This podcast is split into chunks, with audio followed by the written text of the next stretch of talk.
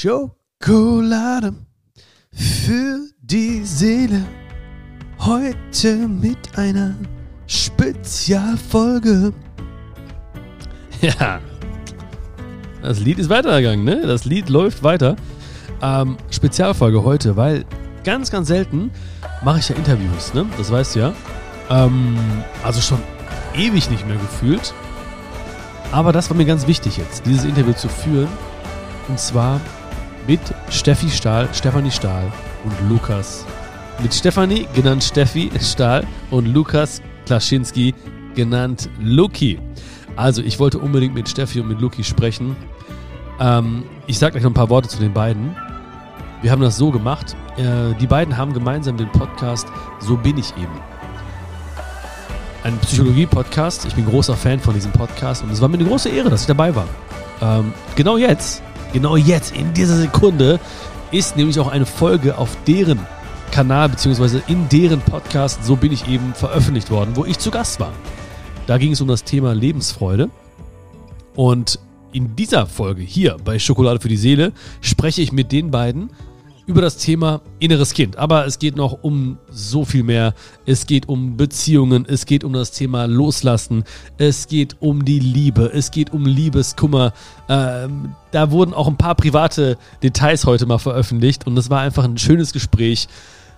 Ich habe den beiden den Raum gegeben und habe gesagt, hey, es ist eine kleine Reise zu euch selbst, Lasst euer Herz sprechen. Wir haben hier kein Skript, wir haben hier keine vorformulierten Fragen, wir haben hier keinen, äh, ich wollte sagen, wir haben keinen roten Faden. Roten Faden haben wir schon, aber wir haben hier jegliche Freiheit und du bist einfach an unserer Seite. Ja, wir laufen quasi heute mal zu viert durch den Wald, beziehungsweise gehen heute mal zu viert spazieren und du kannst lauschen und ich bin mir sicher, dass du auf jeden Fall was mitnehmen wirst. Steffi Stahl, Lugi Klaschinski. Steffi Stahl ist Psychologin, Psychotherapeutin, Autorin und Podcasterin. Ihre Berufung, sie möchte Menschen ermutigen, sich mit ihrer eigenen Psyche zu beschäftigen. Denn je besser wir uns selbst kennen und verstehen, desto eher können wir unser Leben positiv gestalten. Sie hat mehrere Ratgeber zur Selbsthilfe verfasst, die allesamt Bestseller im deutschsprachigen Raum sind. Das Kind in dir muss Heimat finden. Das kennst du wahrscheinlich auch, ja. Das steht seit 2016 durchgehend an der Spitze der Spiegel-Bestsellerliste. Das ist unfassbar. Und wurde in mehr als 30 Sprachen übersetzt. Bisher wurde der Titel mehr als 2,5 Millionen Mal verkauft. Ach du Heilige. Und Luki, Lukas Klaschinski, ist als Regisseur, Moderator, Reporter und Autor im Radio, Web, TV, Print und auf der Bühne präsent. Er hat einen Master in Psychologie und sich auch in den Bereichen der Kommunikations- und Verhaltens Verhaltenspsychologie weitergebildet. 2014, war echt früh, 2014 schon, krass, startete er seinen ersten Podcast Beste Freundin, heute der reichweitenstärkste Beziehungspodcast in Deutschland. Mit seinen Formaten hilft er Menschen, sich selbst und andere besser zu verstehen.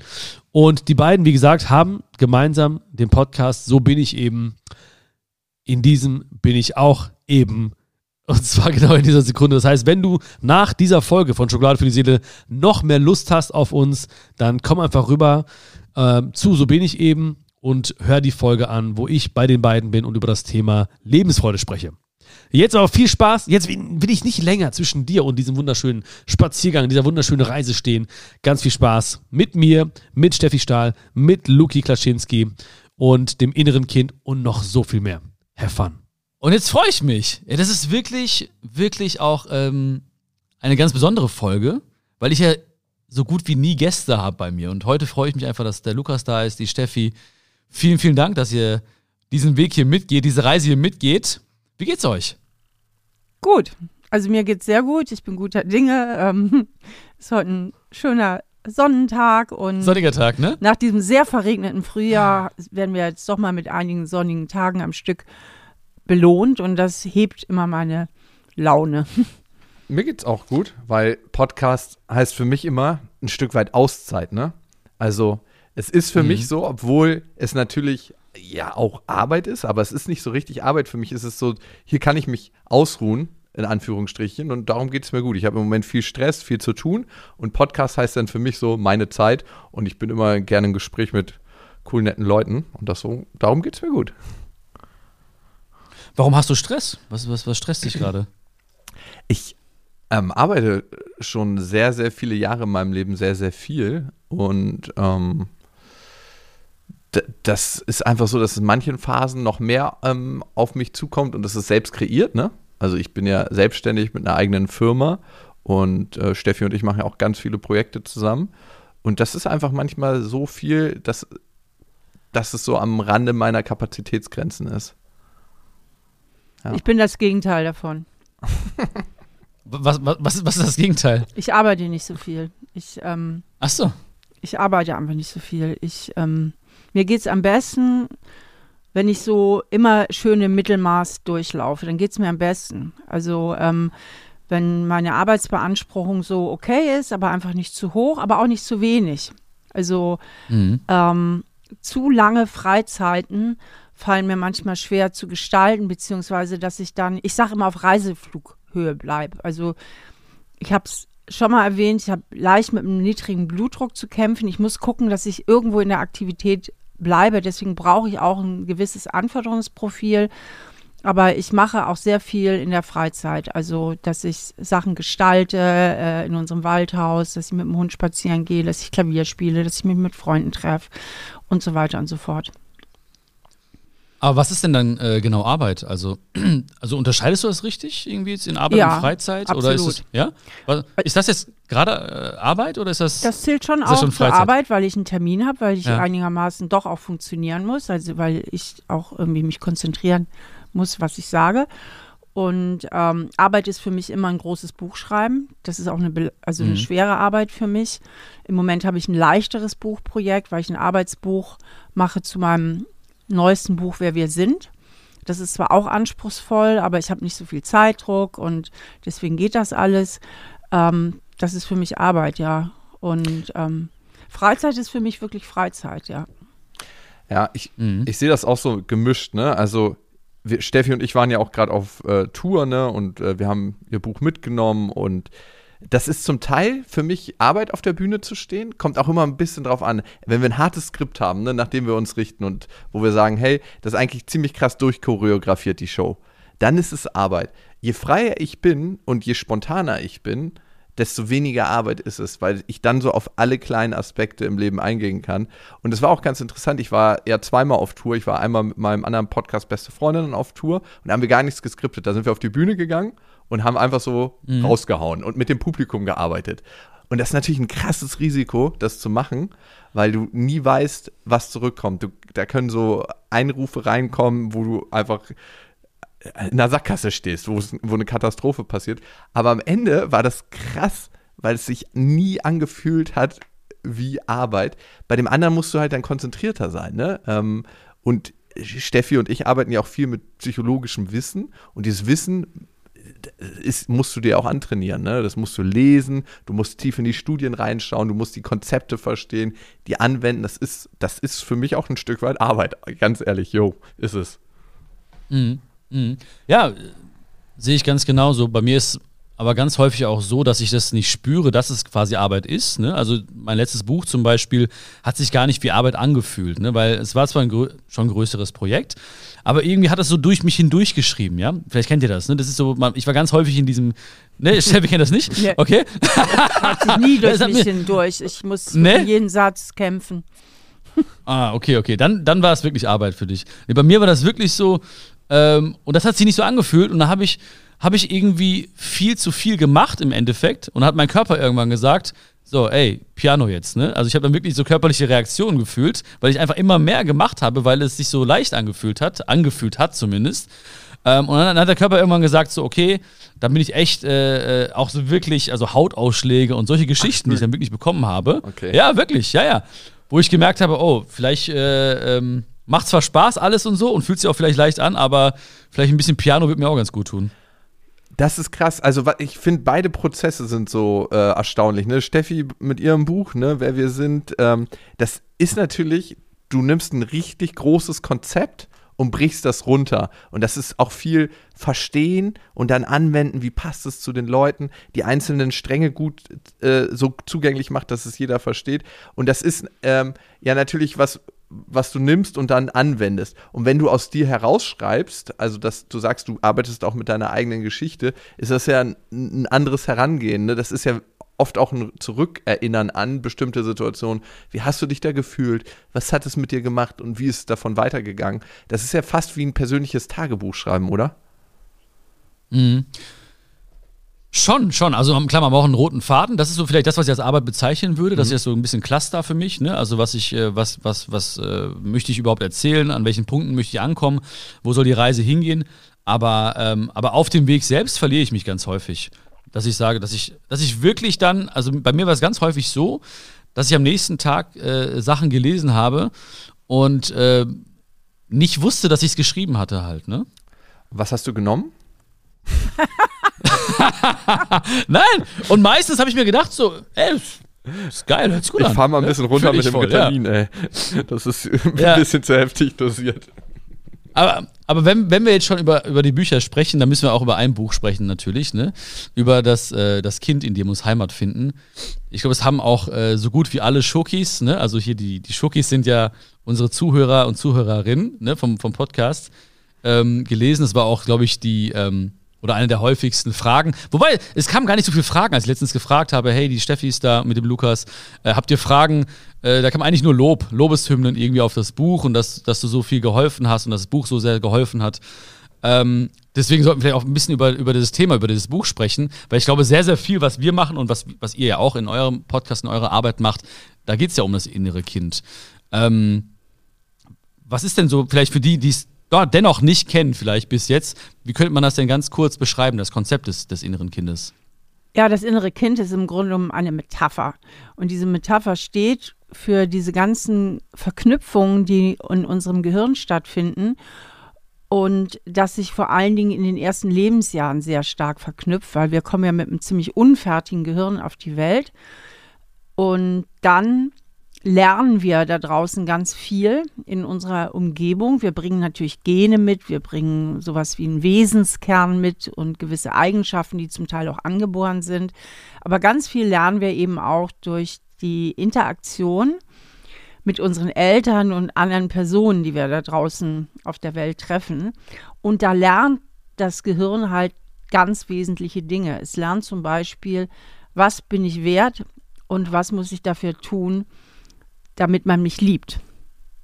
Also bin ich im günstigen Fall liebenswert, weil es mich einfach gibt. Also habe ich ein gewisses Urvertrauen in den ersten zwei Jahren entwickelt. Oder im ungünstigeren Fall ähm, habe ich das Gefühl mitbekommen, durch die Art und Weise, wie ich aufgewachsen bin. Nein, äh, für Zuneigung und Liebe muss ich mich schon ein bisschen anstrengen. Ich muss gucken, dass ich die Erwartungen erfülle. Ich muss gucken, dass ich Mama und Papa zufriedenstelle. Und letzteres ist natürlich der Nährboden auch oft für Probleme später im Leben. Auf jeden Fall diese ganzen Prägungen, die wir früh erwerben, im Guten wie im Schlechten, also günstige Prägungen, gesunde Prägungen, als auch schwierige, belastende Prägungen, werden in der Psychologie mit der Metapher des inneren Kindes bezeichnet, weil dieses innere Kind, also dieser kindliche Anteil in uns, der so stark geprägt wurde, der ist ja nun ganz fest in unserem Gehirn manifestiert. Und auch wenn wir groß sind, sehen wir die Welt da draußen halt oft durch die Augen des inneren Kindes. Also ganz kurz gemacht, wenn ich als Kind schon so das Gefühl hatte, irgendwie genüge ich nicht oder vielleicht falle ich meinen Eltern sogar zur Last, dann ist das eine tiefe Prägung und die beeinflusst auch im Erwachsenenleben das, was ich erwarte. Also erwarte ich dann auch oft im Erwachsenenleben, hm, vielleicht eher auf Ablehnung zu stoßen, nicht unbedingt willkommen zu sein und habe dann schon als Kind vielleicht eine Selbstschutzstrategie entwickelt, zum Beispiel alle Erwartungen zu erfüllen und zu gucken, wie sind die anderen drauf, mich extrem auf andere Menschen einzustellen, damit ich vermeide, auf Ablehnung zu stoßen. Mhm. Ich, ich glaube ja, dass wahrscheinlich sehr, sehr viele, die das jetzt hier hören und generell sehr viele Menschen sagen würden, ähm, ich finde mich nicht so komplett liebenswert, einfach so, weil ich bin, wie ich bin, sondern ich habe gewisse, gewisse Dinge an mir oder entwickelt als Kind, die ich jetzt vielleicht irgendwie äh, beachten muss. Das heißt also, das Wichtigste ist ja, glaube ich, dann erstmal auch zu checken, dass man diese Prägung hat, oder? Absolut. Das Bewusstsein zu entwickeln dafür.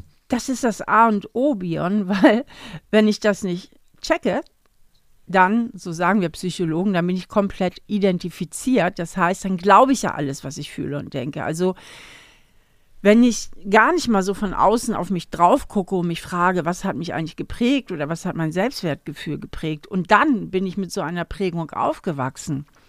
Ja, äh, ich möchte mal ganz schnell ein Beispiel einflechten, weil ich, ich liebe immer so konkrete Beispiele, die sind immer lebendiger. Ähm, in meinem Buch Das Kind, der muss Heimat finden, ist ja dieses Beispiel von Michael.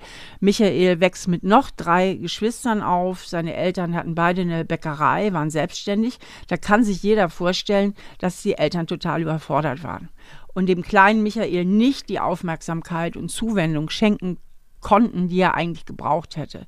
Aber der kleine Michael hat ja nicht gefühlt und gedacht, meine Eltern sind total überfordert und hätten vielleicht besser mal nur ein Kind bekommen, sondern er hat gefühlt und gedacht, ich falle zur Last. Na, ich bin hier zu viel. Meine Wünsche sind nicht wichtig. Ich werde übersehen. So. Und das ist jetzt sein inneres Kind. Mit diesen Glaubenssätzen äh, wird er groß. Und wenn er die nicht hinterfragt und sich nicht mal von außen betrachtet, was hat mich geprägt, dann wird er das sein Leben lang glauben. Dann wird er sein Leben lang mit diesem Gefühl irgendwie nicht zu reichen, zur Last zu fallen, sich irgendwie anstrengen zu müssen, um anderen Leuten zu gefallen. Dann wird das sein Lebensbeat, sein Lebensrhythmus. Und in dem Moment, wo er anfängt, das zu reflektieren, dann kann er anfangen, sich auch zu distanzieren, zu sagen, hey, Moment mal, das ist komplett willkürlich, was ich hier erlebt habe als Kind. Und meine Eltern haben es auch gar nicht so gemeint, die waren einfach nur ziemlich überfordert.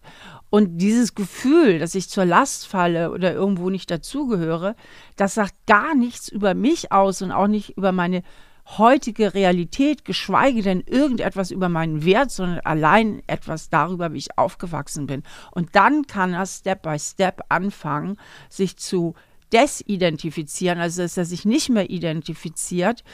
Und ich unterscheide ja in meinem Ansatz, ich habe ja einen neuen Ansatz zur Arbeit mit dem inneren Kind entwickelt, das Schattenkind und das Sonnenkind. Das heißt, dann kann Michael anfangen, sein Schattenkind, also mit diesen negativen Glaubenssätzen, ich sag mal, zu trösten, das an die Hand zu nehmen und immer mehr zu seinem Sonnenkind zu finden. Und das Sonnenkind steht eben nicht nur für gute Prägungen, sondern auch für all das, was wir uns jetzt als Erwachsene und jetzt freie Menschen neu gestalten können in unserem Leben. Mhm. Und ähm, Luki, was, was würdest du sagen? Also was sind vielleicht so die, die größten Herausforderungen oder die, die, die meisten Fragen, die ihr in diesem Kontext gestellt kriegt? Die meisten halten sich eben nicht für so wahnsinnig liebenswürdig. Und ähm, ich glaube, das ist das Ziel immer von uns, ne? eine Beziehung einzugehen und ähm, auch Liebe zu empfinden.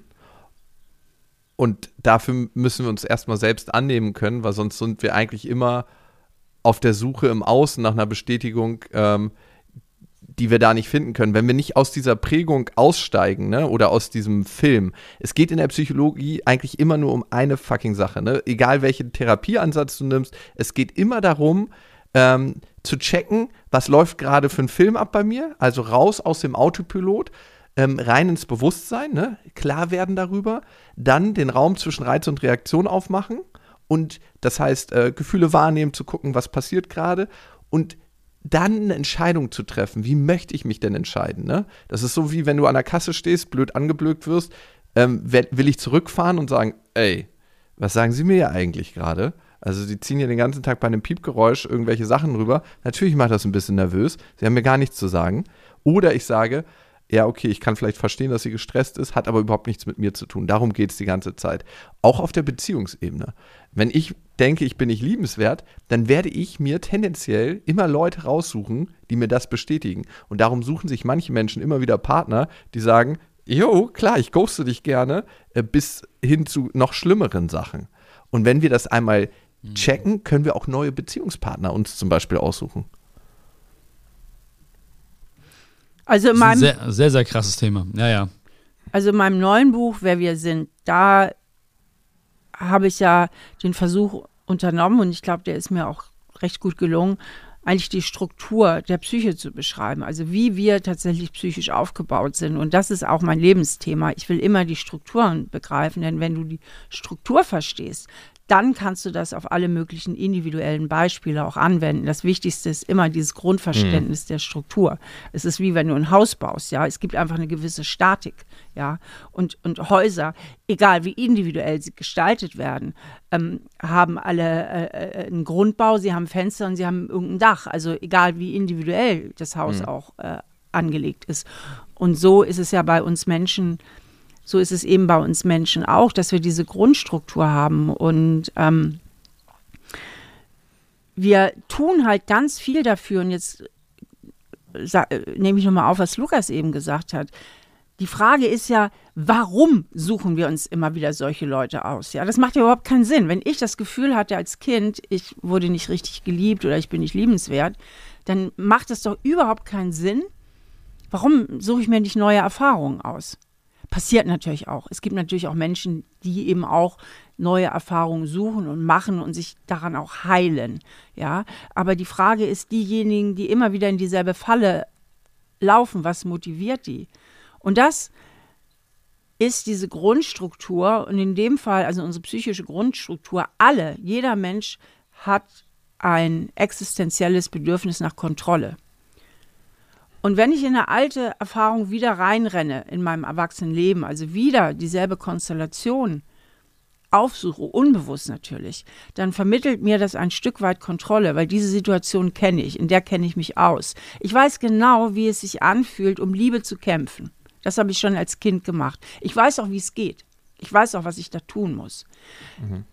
Würde ich jetzt hingegen an einen Menschen geraten oder mir einen Menschen aussuchen, der mir Liebe einfach schenkt, der sagt, pass mal auf, ich liebe dich, so wie du bist, mit all deinen Macken, dann wäre ja plötzlich eine neue Fähigkeit gefragt, nämlich Vertrauen. Und Vertrauen mhm. habe ich mhm. aber in meiner Kindheit nicht gelernt, weil ich da nicht vertrauen konnte. Ich habe gelernt, wie es geht, sich anzustrengen. Ich habe gelernt, wie es geht, die Bedingungen zu erfüllen. Aber Vertrauen ist für mich ein ganz neues Terrain. Und mit dem Vertrauen komme ich nicht klar. Das sind natürlich alles unbewusste Prozesse, ja. Mhm.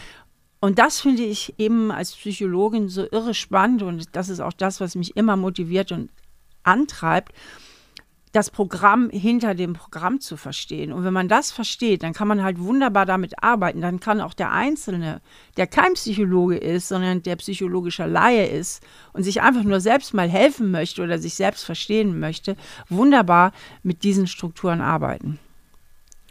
Steffi, ich finde, du bist da mal ein bisschen schüchtern. Du, ich glaube, mir ist das auch ganz gut geglückt bei Wer wir sind. Also am Ende muss man schon sagen, wer wir sind, gibt einen den Schlüssel zur eigenen menschlichen Psyche. Und das ist halt dieser Bewusstwerdungsprozess. Dann checkst du, wenn du einen Partner kennenlernst und auf einmal ist der nicht so, äh, dass er sich zehn Tage nicht meldet, sondern sich sofort meldet und sagt, hey, war ein schönes Treffen mit dir, ich würde mich gerne wieder mit dir treffen. Dass du sagst, oh, was, was will der denn von mir? Dass das dein Programm ist, mhm. was da läuft und was du einfach nicht gelernt hast. Und dann kannst du auch da raussteigen. Wenn du deinen Bauplan nicht kennst, wie sollst du dich dann selber bedienen lernen? Das ist so, als ob du eine Bedienungsanleitung für dich selber bekommst und das erste Mal wirklich checkst, wie funktioniere ich, wie funktionieren meine Mitmenschen und darauf auch Einfluss hast. Ne? Weil darum geht es ja im Leben. Ne? Wollen wir die ganze Zeit im Autopilot unterwegs sein und irgendwo hinsteuern?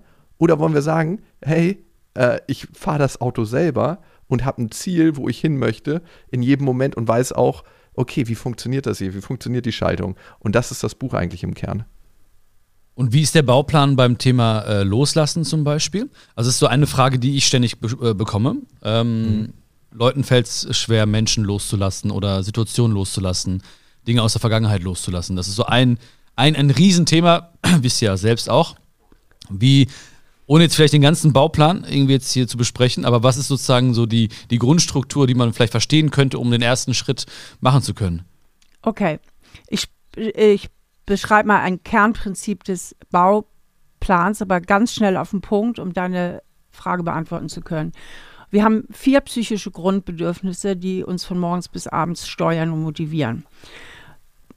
So wie wir auch körperliche Grundbedürfnisse haben. Die körperlichen kennen die meisten, die psychischen kennen die wenigsten. Das erste Grundbedürfnis ist das nach Bindung. Das spielt in deiner Frage eine ganz große Rolle. Ne? Da haben Menschen eine Bindung zu jemand und sie wissen, diese Bindung tut mir nicht gut, weil sie einfach nicht meine Bedürfnisse nach Bindung wirklich erfüllt.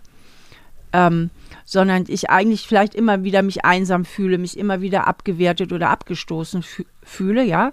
Also sie, sie streben nach Bindung, erstes Grundbedürfnis. Zweites Grundbedürfnis, psychisches, nach Autonomie und Kontrolle. Das heißt, wir wollen natürlich auch Einfluss nehmen können. Wir wollen auch irgendwo unser eigenes Ding machen. Wir wollen nicht nur gebunden sein, sondern wir wollen auch gerade auf unsere Beziehungen Einfluss nehmen.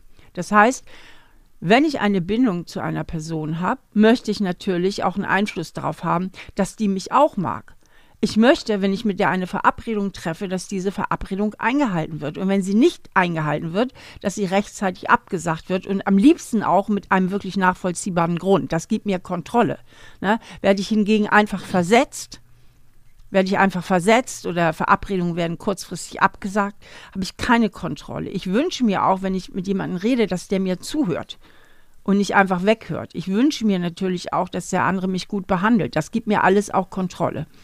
Jetzt kommen wir zum dritten Grundbedürfnis, das ist das Bedürfnis nach Selbstwertgefühl. Wir alle, jeder Mensch auf der Welt hat ein grundlegendes Bedürfnis, ähm, sich gut zu fühlen, sich wertvoll zu fühlen. Keiner mag Misserfolg, keiner mag Ablehnung, ja. Und das spielt natürlich in Beziehungen, insbesondere in Liebesbeziehungen, auch eine herausragende Rolle. Das heißt, wenn ich an einen Menschen gerate, der mich immer wieder schlecht behandelt, und dann auch wieder gut. Also ich sage mal sehr unvorhersehbar, mal gut, mal schlecht, aber ich habe nie wirklich die Kontrolle darüber, dann ist das auch immer eine Kränkung für mein Selbstwertgefühl. Weil die allermeisten Menschen fühlen und denken, ich genüge nicht. Und nicht, der hat vielleicht eine Bindungsstörung, ja, sondern ich genüge nicht. Die meisten Menschen suchen bei sich den Fehler. So, und jetzt kommen wir zu dem Grund, warum die so schlecht loslassen können. Ähm, Sie wünschen sich ja eigentlich ein Happy End. Sie wünschen, diese Bindungsperson unter Kontrolle zu bringen, in dem Sinne, dass die Bindungsperson sich endlich so verhält, wie sie es gerne hätten. Das heißt, sie kämpfen um ihre Kontrolle. Und sie kämpfen um ihren Selbstwert, weil sie müssen, möchten nun ausgerechnet diese Person davon überzeugen, dass sie doch wertvoll sind, dass sie doch genügen. Ja, und diese Mechanismen, die können sehr süchtig machen, weil gerade der Kontrollwunsch setzt sehr viel Dopamin frei. Dopamin ist ja gemeinhin bekannt als das Hormon des Glücks. Was nicht viele Menschen wissen, dass Dopamin auch das Hormon ist des Habenwollens. Das heißt, wenn irgendetwas außerhalb meiner Reichweite ist und ist es nur der Schokoladenkuchen, der im Kühlschrank steht, und ich habe jetzt Lust, diesen Schokoladenkuchen zu essen, dann brauche ich einen kleinen Dopaminstoß, der mich in Bewegung setzt und zu diesem Kühl Kühlschrank führt. Also Dopamin ist immer im Spiel, wenn wir uns etwas greifen wollen, was außerhalb der Reichweite unserer Arme liegt. So, und wie viel Dopamin setzt natürlich ein Partner oder eine Partnerin frei, die nicht wirklich immer in Reichweite ist. Mal ist er da, mal ist er nicht da. Das heißt, dieses Kontrollhormon Dopamin macht ganz viel im Gehirn und spiegelt uns dann auch noch vor, das wäre die große Liebe. Ja, weil gerade dieser Kontrollverlust setzt sehr viel Leidenschaft frei. Kontrollverlust macht mhm. immer leidenschaftlich, das kennt jeder. Deswegen sind Beziehungen am Anfang auch so leidenschaftlich, weil man noch nicht wirklich die Kontrolle hat. Man fühlt sich noch nicht wirklich sicher. In dem Moment, wo in eine Liebesbeziehung eine echte echte Sicherheit, dieses Gefühl, ja, das läuft jetzt und wir gehören zusammen, eintritt, ist es schwierig, diese große Leidenschaft noch zu erhalten. Ja, weil da spielen andere Hormone dann auch eine Rolle. Was nutzt mir jetzt das ganze Wissen? Das ganze Nutzen, Wissen nutzt mir, um meine eigenen Mechanismen zu verstehen. Wenn ich jetzt mal reflektiere, ja stimmt, geht gar nicht um die Person XY. Das ist eigentlich eine Dumpfbacke, auf die ich mich eh nicht verlassen kann. Ja, und der tut mir immer wieder weh. Was will ich überhaupt mit dem? Es geht mir eigentlich darum, Kontrolle über eine Situation herzustellen. Und mein Gehirn spiegelt mir auch vor, durch dieses Dopamin im Gehirn, viel zu viel Dopamin verseuchtes Gehirn, dass gerade diese Person besonders wertvoll wäre, dann ist das ja echt eine Falle, eine Dopaminfalle in meinem Gehirn. Und im Übrigen, was sagt das eigentlich wirklich über mein Selbstwertgefühl aus? ob der mir jetzt spiegelt, dass er mich gut findet oder nicht gut findet. Eigentlich sagt das gar nichts über mein Selbstwertgefühl aus, ja. Es sagt eigentlich vielmehr etwas über seine entweder Bindungsstörung, vielleicht liebt er mich auch nicht genug, ist auch wurscht, dann liebt mich eben ein anderer. Auch das sagt überhaupt nichts über mein Selbstwertgefühl aus. Das heißt, je grundlegender die ich die Sachen reflektieren kann, desto leichter fällt es mir dann auch auf der Verhaltensebene die richtigen Schritte zu gehen und zu sagen, ich verabschiede mich jetzt von dieser Person und stelle Kontrolle in meinem Leben dort her, wo ich wirklich Kontrolle habe. Das heißt, in meinem Job, mit meinen Freunden, also da, wo es läuft in meinem Leben. Ich fokussiere auf die Dinge, wo ich Kontrolle habe und lasse unsinnige Kontrollversuche los, äh, die vielleicht auch ganz viel mit meiner Vergangenheit, mit meiner Prägung zu tun haben. So, das war jetzt eine sehr lange Antwort, aber ich glaube, die muss jetzt sein, dass man die Zusammenhänge ein bisschen versteht. Ja. Ja, fand ich, fand ich sehr, sehr spannend. Luki, wolltest du was sagen, oder? Ja, also das Thema war ja Loslassen, ne? Und äh, Steffi hat mhm. gerade sehr, sehr gut die psychologischen Mechanismen dahinter äh, aufgeschlüsselt und auch, warum wir manchmal Leute so anziehen finden, die uns nicht so geil finden. Ne? Ähm, das mhm. nennt sich intermittierende Verstärkung. Dann wird besonders viel Dopamin vom Gehirn ausgestoßen und dann finden wir die besonders anziehend und dann läuft ein Film ab, das ist unser Traumpartner.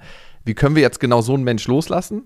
Natürlich über die Bewusstwerdung, aber in dem Moment, wo wir einen Menschen loslassen, entstehen ja auch Lücken, ne? Und, und diese Lücken dann zu füllen und zu wissen, ey, das wird schmerzhaft, auch dafür bereit sein für dieses Gefühl, was kommt. Ähm, ein weiterer Punkt, der bei Steffi im Buch aufgeschlüsselt wird, wir versuchen ja alle, Unlust zu vermeiden und Lust zu erzeugen. Das ist so unser tägliches Bestreben. Da haben wir alle Bock drauf. Wer hat schon Bock irgendwie, dass jemand aus dem näheren Verwandtschaftskreis stirbt und dass der ganze Schmerz auf uns zukommt? Keiner hat dazu Lust. Und trotzdem ist es ein elementarer Bestandteil des Lebens. Wir alle gehen irgendwann und wir alle werden irgendeinen Menschen verlieren, der uns wahnsinnig wichtig ist. Bis zu dem Zeitpunkt, wo es passiert, leben wir aber im Hier und Jetzt. Und das ist, glaube ich, was ganz, ganz Wichtiges zu realisieren und sich immer wieder bewusst zu machen, dass das kommt, dass diese schmerzhaften Gefühle kommen und dass ich dafür auch bereit bin und dass ich diese auch in Kauf nehme. Also wir, im, im Gehirn gibt es sowas wie einen Bereitschaftsschalter und wir können uns darauf einstellen.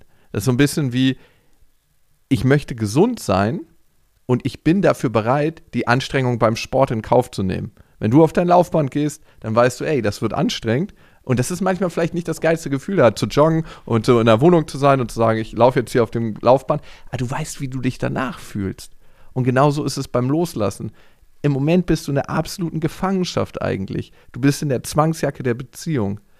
Aber wenn du es geschafft hast, diesen Schmerz zu begegnen und damit umzugehen, bist du in der Freiheit. Und darum, glaube ich, ist der Gedanke an das, was kommt, auch immer sehr, sehr wichtig. Mhm. wie ist das denn zum Beispiel bei dir jetzt ganz konkret? Also, äh, das hört sich ja alles natürlich schlüssig an und logisch an. Mhm. Aber bist du dann wirklich so äh, im Kopf und sagst dann, okay, äh, wird man nicht zu verkopft, wenn man dann wirklich die Schritte sozusagen für sich aufschlüsselt und sagt, ja, das ist so eigentlich re relativ logisch, wie ich da jetzt rauskomme aus der ganzen Geschichte? Ja, mal so. Also der Kopf ist ja eine total entscheidende und wichtige Hilfe. Ne? Gerade äh, wenn man in, in Gefühlssümpfen steckt oder gerade diese Frage, die du ja eingangs gestellt hast, ich kann einfach nicht loslassen. Warum kann ich nicht loslassen? Weil mir mein Gefühl immer fälschlicherweise signalisiert, ich könnte ohne diesen Menschen nicht leben oder ich brauche unbedingt die Anerkennung dieses Menschen oder dieser Mensch sei scheinbar so wichtig für mich. Ja, und dann ist der Kopf halt meistens zu schwach, weil man dem Gefühl so nachgibt. Aber der Kopf ist oft die Erlösung, weil ähm, der Kopf ist unser klar denkender, reflektierender Verstand und glücklicherweise haben auch viele psychotherapeutische Studien belegt, dass man tatsächlich auch seine Gefühle beeinflussen kann, wenn man den Verstand, wir reden in der Psychologie ja auch vom Erwachsenen-Ich im Abgrenzung zum inneren Kind, genügend stärkt und in der Arbeit mit dem inneren Kind ist ja ein ganz zentrales Element, dass der innere Erwachsene, also als Symbol für den Verstand, das Kind, in meinem Ansatz das innere Schattenkind, an die Hand nimmt und führt und nicht das Schattenkind immer das eigene Verhalten dominiert und das Denken und das Fühlen dominiert. Ja, also es ist ganz, ganz wichtig, auch in der persönlichen Weiterentwicklung, diese zwei Bereiche, da ist mein Gefühl und das Gefühl kommt nicht immer nur aus gesunden Prägungen und gesunden Ecken meines Selbst von dem klar denkenden, reflektierenden Verstand zu unterscheiden, der gerade bei problematischen Gefühlslagen meistens recht hat. Kommt das Gefühl aus einer gesunden Ecke, also aus einem gesunden Teil meines Selbst, dann sind die Gefühle ganz, ganz tolle Ratgeber, ganz tolle Ratgeber. Aber nicht alle Gefühle, die wir haben, kommen aus einer gesunden Ecke. Und jetzt fragen sich sicherlich viele, wie kann ich das unterscheiden? Was ist denn jetzt ein richtiges und was ist ein falsches Gefühl? Und das geht einfacher, als man denkt. Ich sage immer, geh einen Schritt zur Seite, geh in deinen Verstand, guck mal von außen auf die Situation drauf. Sagt dein Verstand jetzt, das ist ein gesundes Gefühl, das kommt aus einer gesunden Ecke deines Selbst, oder sagt dein Verstand, nee, das ist kein gesundes äh, Gefühl, das ist schon ein bisschen crank und das hat auch viel damit zu tun, wie du aufgewachsen bist und mit deinen unerfüllten Sehnsüchten und mit deinen Minderwertigkeitsgefühlen oder was auch immer. Der Verstand weiß es meistens. Der Verstand weiß meistens, ob es sich um ein gesundes oder weniger gesundes Gefühl handelt. Ja, Björn, du hast ja gerade gefragt, wie das denn so ganz konkret in der Praxis aussieht. Ne? So als Psychologe, die immer viel wissen, aber wie ist das in unserem Leben ganz konkret? Ich kann dir sagen, ich habe mich vor einem Jahr von meiner Ex-Freundin getrennt, ne?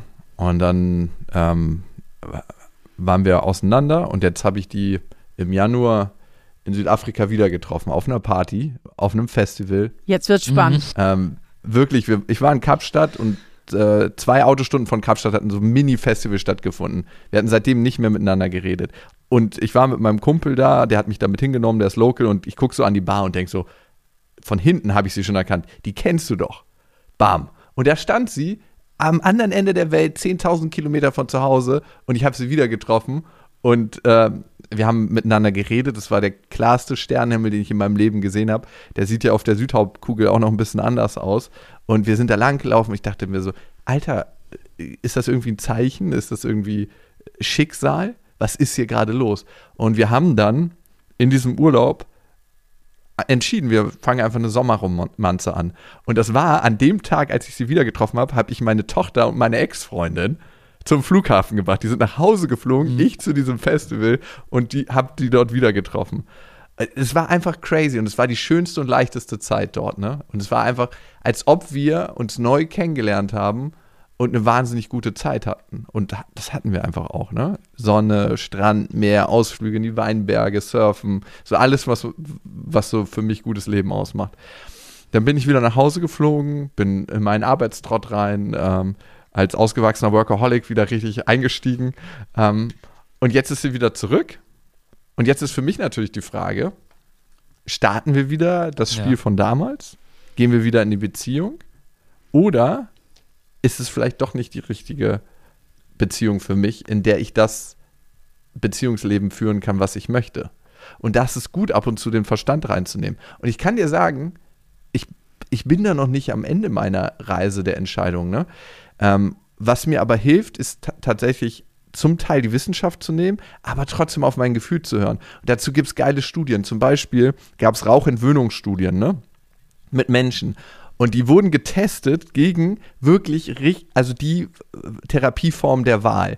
Und in dem Moment, wo du deine Gefühle wahrnimmst, den Leuten wurde gesagt, hey, du bist auf Rauchentzug, aber nimm dein Gefühl wahr. Also sag, äh, hör die ganzen Stimmen, die da am Start sind, die sagen würden, ach, die eine Fluppe kannst du rauchen auf der Party. Ey, nur noch das eine Schächtelchen. Mach mal. Schadet gar nicht. Nimm das alles wahr, aber handel nicht danach. Und genau so ist es bei mir in dem Prozess, wo ich gerade drin bin mit meiner Ex-Freundin. Ich nehme diese Stimmen wahr und sage, was für Gefühle aufkommen. Ey, Jon, äh, wir haben uns ja darauf geeinigt, du nennst mich Luki, ich dich Bi. Gerne, ähm, du darfst. Natürlich habe ich Bock, Bock auf sie, ne? Äh, ich weiß nicht, ob du das kennst, wenn man ähm, einfach auch guten Sex mit einer Frau hatte.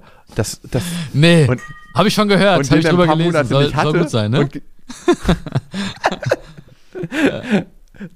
Äh, ich habe einfach voll Bock drauf und trotzdem möchte ich keine Entscheidung treffen, die mhm. ich bereue, weißt du? Und, und deswegen sind diese zwei Herzen. Ich bin der Psychologe, der in Anführungsstrichen sehr viel weiß, aber ich bin auch einfach ein fucking biologisches Wesen, wo die Hormone drin sind, wo alles da ist. Aber wenn alles sein darf, kann ich aus mehreren Perspektiven eine bessere Entscheidung für mich treffen. Wobei, Lukas, also bei dir haben wir ja eine ähm, wenn ich das sagen darf. Ich meine, du hast dich da in so vielen Ja. Podcasts geoutet, dann kommt es auf den jetzt, glaube ich, jetzt auch nicht mehr an. ähm, bei dir haben wir ja, was wir Psychologen konfundierende Variablen nennen. Das heißt, wenn zwei Sachen zusammenkommen und du kannst nicht so ganz unterscheiden, äh, was gehört jetzt zu welchem Faktor. Ähm, wir haben es bei dir ja äh, doch auch mit einem, also mindestens mal moderaten, wenn nicht etwas stärker ausgeprägten Fall von Bindungsangst zu tun. Und was du da beschreibst, sind ja auch so, ist auch typisch für Bindungsängstler. Ne? Immer dieses Zweifeln, einerseits ist das Gefühl da, aber ist sie wirklich die richtige? Und hm, hm, hm. Also hast du schon, hast du schon ein Gefühl, Steffi, wo das äh, hingehen könnte bei, bei Luki oder, oder willst du es für dich behalten? Ich Ja, bin bitte, gespannt, jetzt auch mal äh, zu hören, wie es jetzt weitergegangen ist in Berlin. Ich kannte bis dahin nur den Anfang der Geschichte. Ich hatte auch Lukas dann lange nicht mehr gefragt. Ähm, äh, Finde ich jetzt sehr spannend, das hier im Podcast zu hören. Ähm, Steffi, so privat reden wir hier. ja, privater als privat. Nee, ne? Steffi. Naja, Steffi und ich erzählen uns eigentlich schon alles, aber manchmal haben wir so viel Organisatorisches Ja, ja, zu normal, klären. klar. Und auf so einer Tour ist gar nicht so, wir sind ja auch zusammen auf Tour, ne? Und dann ist gar nicht äh, oft die, die Zeit dafür. Man denkt immer so, hey, man kennst du ja selber, Björn, Ja. ne? Wenn du auf Tour bist, ähm, man tritt am Abend zwei Stunden auf, aber der ganze Tag ist irgendwie voll mit Sachen. Ja, ja. Und das ist schon eine sehr verwundbare Stelle bei mir. Es ist noch gar nicht weitergegangen. Ne? Also wir sind in Kontakt, wir schreiben ab und zu. Wir haben uns zweimal gesehen, aber da ist nichts passiert. Äh, meine Hände bei mir behalten. Äh, ich kann nicht sagen, dass da nicht noch irgendwie eine Sehnsucht nach ihr ist. Also ist auf jeden Fall eine Sehnsucht nach ihr. Und auf der anderen Seite sind die Stimmen, dass ich ja auch weiß, warum es geendet ist. Ne? Und, und das beides schlägt so in meiner Brust. Also Björn hat mich ja eben nach meiner Einschätzung gefragt. Ähm, die Frage hatte ich noch nicht beantwortet. Ja, bitte. Willst du zuhören, Luki, oder willst du kurz Also- äh, offline gehen? ja, Ja. Ich nee, weiß, nee, dass ich Lukas zu. an dem Thema innerlich wirklich dran ist und das auch reflektiert und auch damit arbeitet. Aber ich denke, solange er dieses Thema mit dieser Bindungsangst nicht auflöst, wird es schwierig sein, für ihn die richtige zu finden. Dann werden die Zweifel immer wieder auftauchen. Weil wenn man wirklich verliebt ist, ehrlich, ich kenne das aus meiner eigenen Geschichte und ich sage auch nicht, dass das immer gut ist, ähm, dann sagt man doch einfach Scheiß drauf. Ich bin jetzt verliebt, ich will dahin, ich will zusammen sein. Ja, also Mhm. ähm, ja, Mhm. Schau, Ja. scha schauen wir mal, ne? Ja, ich, ich glaube, ey, ne, wenn wir schon dabei sind, ich glaube nicht, dass man immer verliebt sein muss, um eine Beziehung einzugehen, ne? Also es ist nicht schlecht. Ähm, bei mir kommt Verliebtsein auch durch Öffnung, ne? Das ist ja bei jedem anders. Aber in dem Moment, wo ich mich zutiefst einem Menschen anvertraue, und das ist ein Bereitschaftsding, was ich aufmache, wie so ein Tor, dann sage ich, okay, dann habe ich auch das Potenzial und die Chance, mich zu verlieben. Also was sind wirklich meine Themen, die in mir abgehen? Was sind meine Ängste zurzeit? Ne? Sei es, äh, dass meine Tochter, dass wir nicht in der Gegend, wo ich wohne, die richtige Schule für meine Toch Tochter finde, weil hier von meinem Haus sich Leute irgendwie eine Heroinspritze donnern. Wenn ich das teile mit, mit einer Frau, dann habe ich das Potenzial, mich zu verlieben. Aber wenn ich schon merke am Anfang so, ach nö, das will ich gar nicht erzählen, dann gehe ich auch nie den Weg des Verliebens. Und jetzt, eigentlich hätte ich die Frage am Anfang stellen müssen, aber daran merkt ihr mal, wie oft ich hier äh, Moderator bin in, meinem- in meinem eigenen Podcast. Aber ähm, vielleicht könnt ihr auch mal ganz kurz uns mitnehmen auf die Reise, wieso wir uns über diese Themen hier überhaupt äh, unterhalten. Also wie ihr zu diesem Thema gefunden habt. Ähm, vielleicht auch eine persönliche Geschichte, was, was euch da sehr, sehr stark geprägt hat und was euch vor allem auch dann dahin gebracht hat, äh, euch so intensiv damit zu beschäftigen.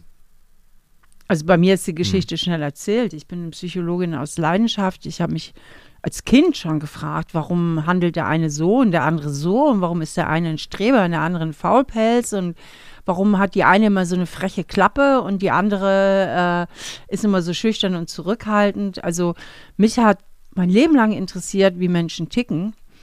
Und ich war mein Leben lang interessiert, diesen psychologischen Strukturen auf den Grund zu kommen. Und da zwischenmenschliche Beziehungen äh, ja das A und O und der Dreh- und Angelpunkt unseres Lebens sind, ist natürlich dieses ganze Beziehungsthema, nicht nur Liebesbeziehungen, sondern auch alle anderen Formen von Beziehung, äh, tiefstes Interesse von mir, Kern meiner Arbeit und natürlich auch Kern meines privaten Daseins, ja. Ja, bei mir ist es so, dass ich auch Psychologe aus Leidenschaft bin und ich bin vor allem an Menschen interessiert. Ich habe schon als Dreijähriger, das hat mir meine Mutter erzählt, wenn wir mit dem Essen fertig waren im Restaurant, bin ich immer von Tisch zu Tisch gegangen und habe die Leute ausgequetscht und meine Mutter meinte, ja, wenn er nervt, dann schickt ihn bitte weg. Und irgendwie war da schon immer so eine ganz besondere Verbindung. Ich wollte schon immer wissen, was treibt Menschen in ihrem tiefen Kern an. Und das ist was, was uns alle verbindet. Dazu kam, dass ich vielleicht eine etwas herausforderndere Kindheit hatte, als Scheidungskind, meine Mutter alleinerziehend, äh, mit wenig Geld aufgewachsen. Ähm, das alles hat mich geprägt, viel und schnell die Verantwortung übernommen. Und für mich ist es so ein bisschen das Zurückkommen zu mir selbst, wobei mir die Psychologie hilft. Ne? Mhm. Also ich nehme das auch als Reise für mich selber. Man sagt ja, alle Psychologen haben auch irgendwie eine Klatsche weg.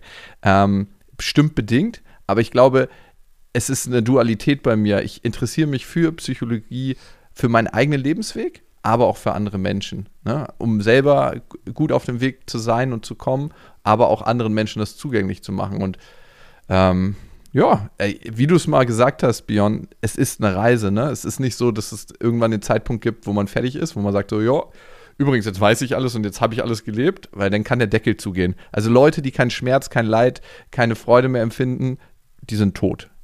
Und deswegen äh, be begleitet uns das das ganze Leben und mich natürlich auch. Wobei ja eine fatale Komplikation ist, ähm, dass mit dem Alter sich die Hormone immer mehr abbauen. Und Hormone sind der Stoff, der unsere Gefühle trägt und auch produziert. Und je älter man wird, Mhm. desto weniger Hormone hat man zur Verfügung.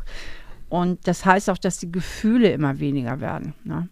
Das ist dann am Ende auch die berühmte und viel zitierte Altersgelassenheit. Es ist gar nicht so, dass die Leute so wahnsinnig viel reflektierter sind und deswegen gelassener sind, sondern ihnen fehlen schlichtweg zum Teil die Hormone, um sich überhaupt noch so aufzuregen. Und wirklich steinalte Leute, ja, richtig alte Leute, ähm, die haben einfach auch nicht mehr so ein großes Gefühlsspektrum. Ja.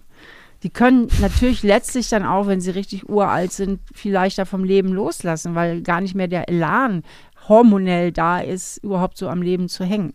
Und das finde ich irgendwie ein bisschen krass, weil ich mir manchmal denke, sag mal, bin ich jetzt wirklich nur meine Hormone? Gibt es da nichts irgendwie, was darüber hinausgeht? Aber dann landen wir beim Thema Bewusstheit.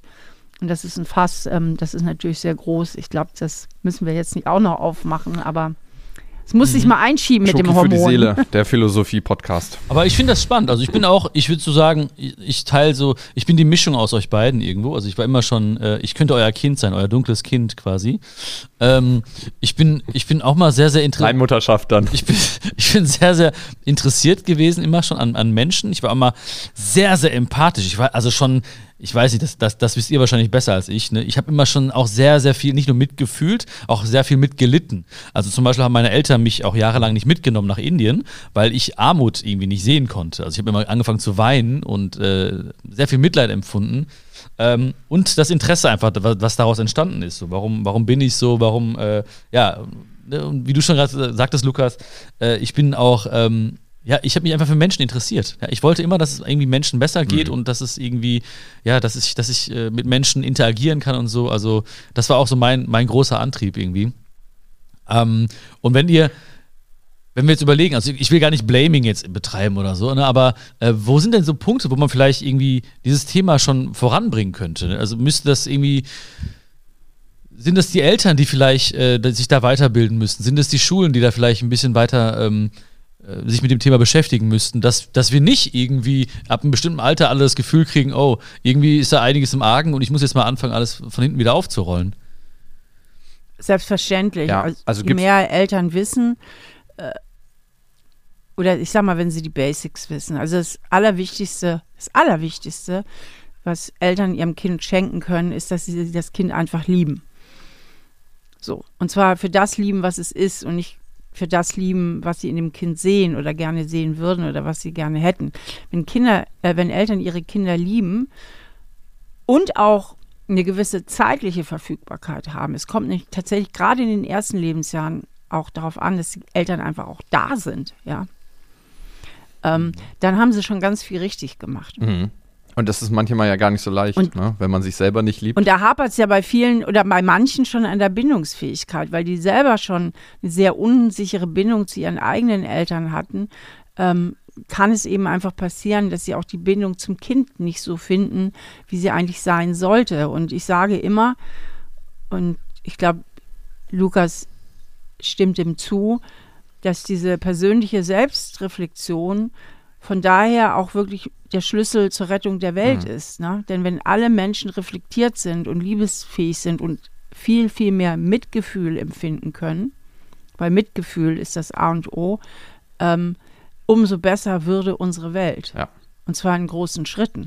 Weil das allermeiste Elend dieser Welt entsteht eben aus Reflexionsmangel. Ja, 100 Prozent, Steffi, da bin ich ganz bei dir. Und wir könnten ja mal überlegen, weitergehen, wie viele Kriege gäbe es auf der Welt, wenn irgendwelche großen Diktatoren, äh, Diktatoren nicht äh, an, in ihrem Ego gekränkt wären, wenn irgendeine vermeintliche Provokation von außen käme. Das geht ja so krass weit, Psychologie.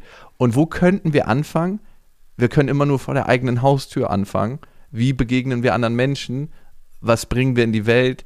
Wie sind wir im Umgang? Ne? Wie bin ich mit meiner Tochter? Ne? Wenn meine Tochter zum Beispiel, wenn ich auf Tour bin und die fünf, sechs Tage nicht gesehen habe und sie kommt dann nicht gleich ähm, freudestrahlend angerannt und äh, ist super happy, sondern hat gerade Bock zu spielen, dann kann ich damit umgehen. Da muss ich, dann weiß ich, okay, ein Teil mir ist jetzt traurig, dass sie nicht kommt, aber ich agiere als erwachsener Mensch und sage nicht, ja, wenn du keinen Bock hast, dann kehre ich wieder um, dann gehe ich wieder nach unten, sondern warte einfach darauf, bis sie bereit ist. Und das sind diese ganz kleinen, vielen äh, Schritte. Ne? Ich finde, man kann bei sich selber anfangen. Und natürlich wäre es auch geil, wenn wir das Unterrichtsfach Empathie in der Schule hätten. Wenn wir schon viel, viel früher anfangen würden, nicht immer nur zu berechnen, wie schnell fällt denn so ein Apfel, wenn wir ihn irgendwo runterschmeißen, das können wir googeln, äh, sondern ähm, wie ist es denn, empathischen Umgang miteinander zu haben und was bedeutet das kleine Rollenspiele in der Schule, ne? Das so basic anfangen, damit umzugehen. Das wäre natürlich geil und wünschenswert. Ja, das ist geil. Das ist geil.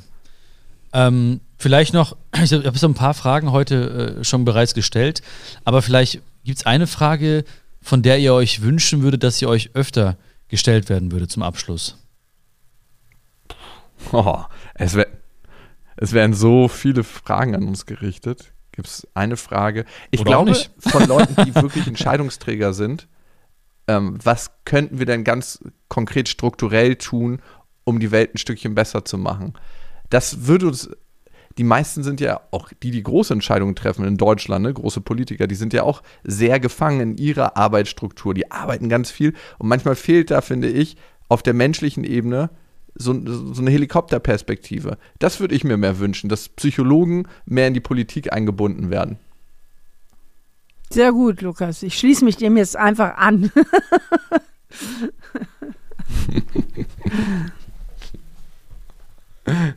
Da haben wir es doch, da haben wir die Frage doch gefunden. Super. Ich danke, ich danke euch vielmals. Das war wirklich eine schöne Reise. Ich bin auch sehr häufig heute gereist in meine Kindheit. Habt ihr vielleicht äh, ähm, gar nicht mitbekommen, aber ich war auch bei vielen von euren Sätzen einfach bei mir, in meiner Kindheit und äh, bei meinen Eltern und äh, in meiner Gefühlswelt und habe auch mich ein Stückchen äh, besser verstanden durch eure Antworten. Und äh, das ist wirklich unbezahlbar gewesen. Dafür danke ich euch von ganzem Herzen. Danke. Richtig Spaß gemacht. Ja, Björn. Ja, danke dir für die Einladung und die schönen Vielen, Fragen. Ja, auf jeden Fall. Also danke auch, dass du den Raum lässt. Ne? Ich finde das auch was Besonderes, wie du es machst, ne? dass du nicht irgendwie nur so ein Konzept runterratterst, sondern einfach so einen Raum eröffnest und guckst, was sich ergibt. Und dadurch hat man die Chance, ein richtig krasses Gespräch zu führen, weil man eben noch nicht weiß, wohin die Reise geht. Und eigentlich ist dann der Podcast so ein bisschen wie das Leben selber. Ne? Ja, genau. Man wird so reingewürfelt, es geht los und man weiß gar nicht, wo man am Ende rauskommt. Und das ist, finde ich, jedes Mal eine Bereicherung, weil jeder, glaube ich, der das gehört hat, zumindest wir drei jetzt untereinander, geht raus mit einem Gefühl von, ah, okay, da sind ein paar Sachen für mich dabei. Mal gucken, was kommt im Spielfeld des Lebens. auf der dem Spielwiese. Spielfeld des Ja, Lebens. geil. Genau. Vielen, vielen Dank. Alles Gute Danke. und bis bald dann. Macht's gut. Bis bald. Ciao. Tschüss. So, das war die wunderschöne Folge. Habe ich zu viel versprochen? Ich fand's mega. Ich fand's mega. Ähm, meine Fähigkeiten als Moderator können auf jeden Fall noch, sind auf jeden Fall noch ausbaufähig, ja. Aber, hey, so bin ich. Du kennst mich doch, ja. Ich, ich bin einfach ich. Und ich fand's super schön, wie die beiden sich geöffnet haben. Und ich fand auch richtig schön, da kannst du mir gerne mal Feedback geben, ich finde es richtig schön, wie die beiden quasi diesen Raum genutzt haben, den ich ihnen zur Verfügung gestellt habe und gefüllt haben mit ihren Geschichten, mit ihrem, mit ihrem Wissen, ähm, mit ihren Erfahrungen. Fand ich mega, mega inspirierend und ich bin mir sicher, dass du auch was mitgenommen hast. Gib mir gerne Feedback, wie dir die Folge gefallen hat, was du mitnimmst. Und wie gesagt, genau jetzt, wenn du mehr Lust hast auf uns und äh, spezifisch auch zum Thema Lebensfreude, das haben wir uns ganz genau angeschaut, ja, ganz viele praktische Tipps wirst du äh, erfahren in der Folge von So bin ich eben, ähm, die jetzt online ist bei den beiden. Also so bin ich eben einfach rüber, rüber wie sagt man das, äh, rüber, rüber huschen und äh, dann in die Folge mal lauschen. Die beiden haben mich gefragt, wie können wir mehr Lebensfreude entwickeln? Gibt es praktische Tipps? Haben das auch wissenschaftlich ein bisschen noch beäugt. Also einfach für jeden was dabei und äh, Lebensfreude garantiert, sage ich nur, ne? Viel, viel Spaß. Würde mich mega freuen, wenn ich von dir Feedback kriegen würde, wenn du diesen Podcast bewerten würdest, wenn du ihn teilst vielleicht mit Menschen, die auch Lust haben, sich selbst ein bisschen besser kennenzulernen und ein bisschen mehr Lebensfreude zu entwickeln. Alles, alles Gute und wir hören uns ganz bald wieder. Fühl dich gedrückt, dein Björn. Ciao, ciao.